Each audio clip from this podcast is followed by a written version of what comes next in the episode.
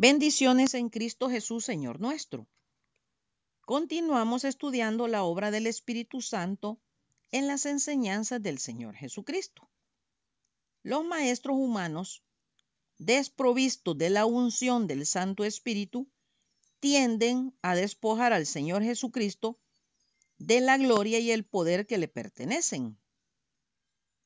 Le cortan y mutilan hasta que no queda de él ni la sombra del Dios y hombre que la Biblia revela.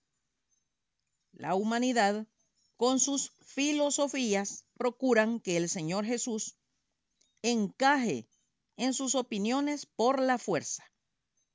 En cambio, el Espíritu Santo siempre nos revela al Señor Jesucristo como todo lo que la Biblia dice que es. Entonces, no debemos perder de vista al Santo Espíritu como el consolador, ayudador o consejero para la defensa. La palabra consolador se traduce como abogado. La palabra griega paracletos se deriva de para, al lado de, y de caleo, llamar o convocar. O sea, uno llamado para ayudar, auxiliar, aconsejar o asesorar a alguien. Esto es, aconseja antes de alegar en un caso para la defensa.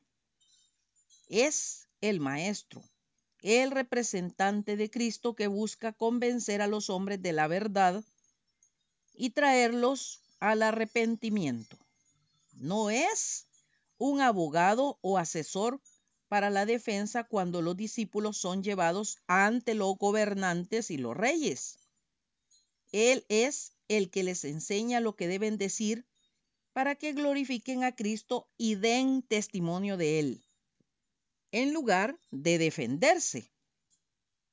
Lucas 12, 12 dice, porque el Espíritu Santo os enseñará en la misma hora lo que debáis decir en ninguna manera es un abogado o consejero legal, sino que es el maestro que habla por Cristo y que completa su revelación.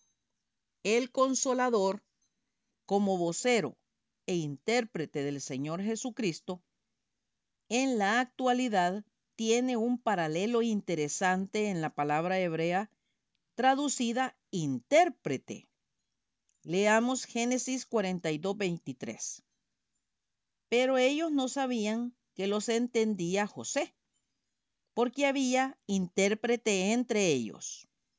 Job 33, 23 dice, si tuviese cerca de él algún elocuente mediador muy escogido, que anuncia al hombre su deber. Aquí se habla de un mediador la misma palabra se traduce maestro. La palabra consolador no quiere dar a entender un consolador en el sentido moderno de consolar a alguien que esté triste o de duelo. Para aclarar la idea, leamos Hechos 9:31 que dice, entonces las iglesias tenían paz por toda Judea, Galilea y Samaria y eran edificadas andando en el temor del Señor y se acrecentaban fortalecidas por el Espíritu Santo. Si leemos los versículos que le anteceden, o sea, el contexto, muestra que el Espíritu llevó a cabo esta multiplicación mediante la unción de la palabra y mediante la concesión de avivamiento, poder, santificación ánimo y valentía a los creyentes. De este modo, vemos en el consolador la combinación de las ideas de un maestro y un ayudador que imparte la verdad de Cristo y que da poder para la difusión del Evangelio y el crecimiento de la iglesia, el cuerpo de Cristo. En este sentido, también el Espíritu Santo es en verdad otro consolador, como Jesús prometió que sería. Al respecto, Juan 14, 16 dice, y yo rogaré al Padre y os dará otro consolador para que esté con vosotros para siempre. El Espíritu Santo actúa como mediador entre nosotros y el Padre y el Hijo.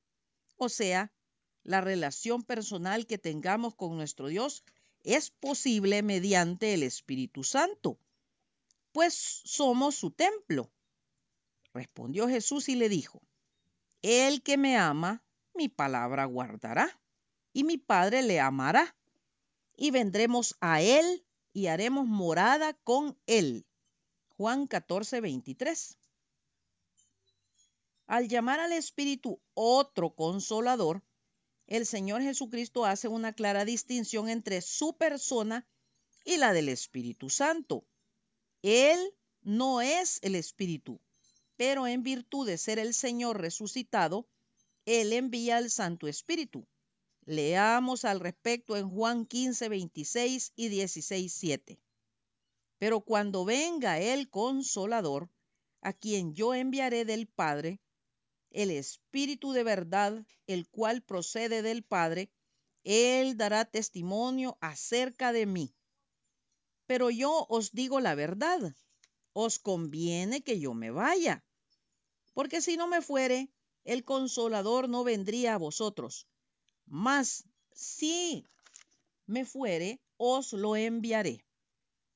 Con la expresión otro, el griego da a entender otro de la misma clase. Esto es el Espíritu. Viene a hacer por nosotros todo lo que el Señor Jesús hizo por sus discípulos y más. Él fue el consolador de ellos. Ellos lo llamaron rabí, maestro. Cuando no sabían cómo orar, Él les enseñó cuando no podían responder las preguntas u objeciones de los escribas y fariseos, allí estuvo para enseñarles.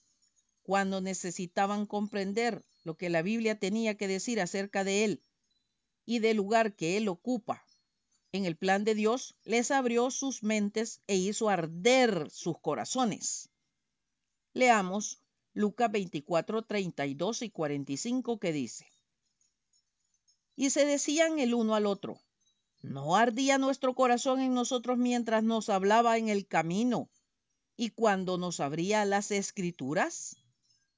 Entonces les abrió el entendimiento para que comprendiesen las escrituras.